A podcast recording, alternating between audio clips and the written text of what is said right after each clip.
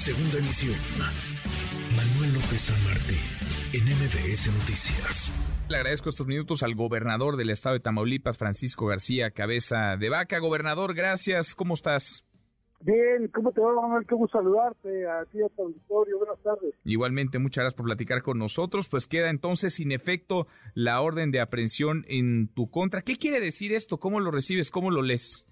Bueno, de entrada es algo que hemos venido señalando desde que inició esta persecución política, la fabricación eh, de delitos eh, inexistentes, señalados pero nunca aprobados, y donde pues se engañó no solamente a la sección instructora, eh, sino que también se prestó un juez a emitir una orden de aprehensión cuando la Constitución es muy clara y establece que los servidores públicos, en este caso gobernadores, diputados locales, fue procuradores o fiscales autónomos, entre otros, eh, tienen fuero en sus estados.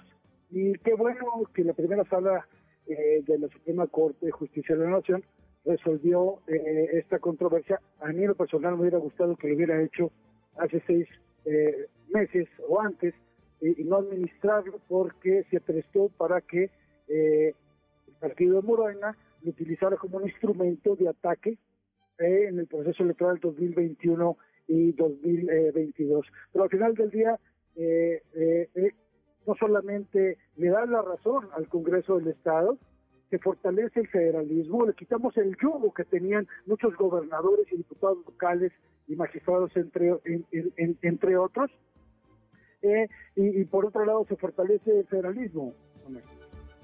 Ahora, ha sido un tema este pues recurrente, no sé qué tanto político y qué tanto judicial, gobernador? Pues, pues, yo creo que ha sido más, más político que otra cosa, porque eh, desde que hicieron un, show mediático, hace, hace recordar, en el mes de, marzo, precisamente previo al proceso electoral del 2021, donde llevaban cajas y cajas de, supuestamente pruebas inexistentes eh, a la Cámara de Diputados, lo le dieron difusión por todos lados, y donde casualmente el, eh, este señor quien era el encargado de eh, la, la, unidad de inteligencia eh, financiera, dijo, eh, porque se lo dijo mi abogado, está documentado, que él había recibido instrucciones.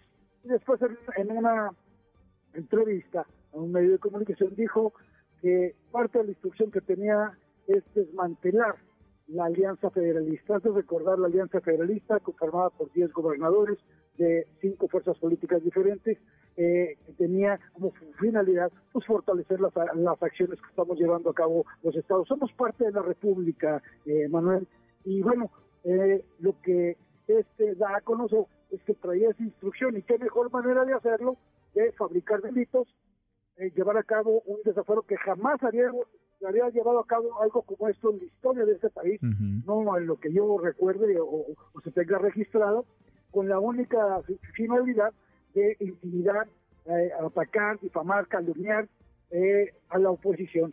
Y, bueno, por fortuna, pues eh, te comento que el día 17 de agosto quedará ante la, historia de este país como, como un día muy importante para el fortalecimiento del federalismo, donde no solamente dan la razón al Congreso, sino que también ordenan a que se retire esa orden de aprehensión que fue ilegalmente emitida por parte de un juez.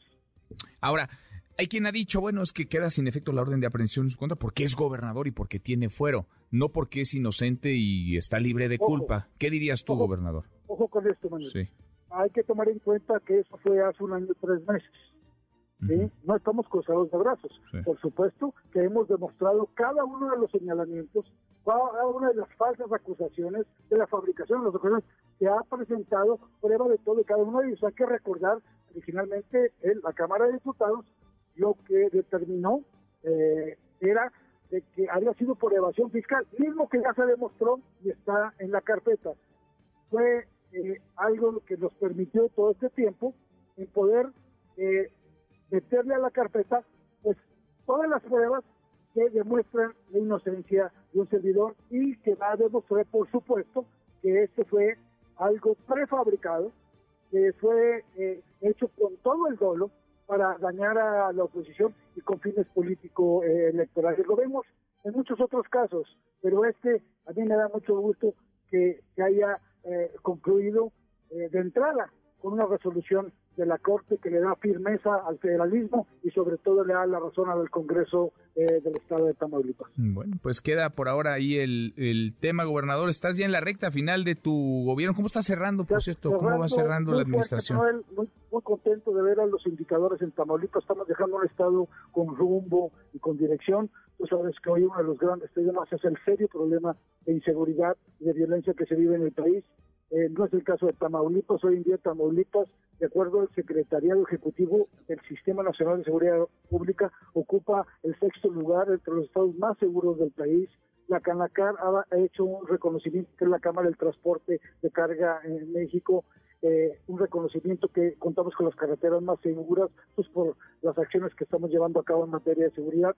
Sigue la inversión, ocupamos el tercer lugar nacional en en inversión extranjera, en, estamos entre los 10 estados que está generando más empleos. Somos el estado de la República que más impuestos aportamos a la federación, que no es un tema menor eh, hoy en día. En sí, eh, contento eh, de, de, poder haberle cumplido a los tamaulipecos, especialmente en un tema que era crucial y que hoy en día es una preocupación y ocupación de los mexicanos que tiene que ver con el tema de seguridad. Debemos restablecer el orden, la paz del Estado de Derecho. Y te repito que hoy eh, Tamaulipas eh, podemos decir que hemos resaltado eh, la grandeza de nuestro Estado y que tiene rumbo y dirección. Estamos cerrando muy fuerte, inaugurando muchas obras dado al tema de la prohibición por la revocación de mandato y la misma elección era imposible inaugurarlas. Estamos inaugurando cientos de obras, muchas de ellas pavimentación de calles, tanques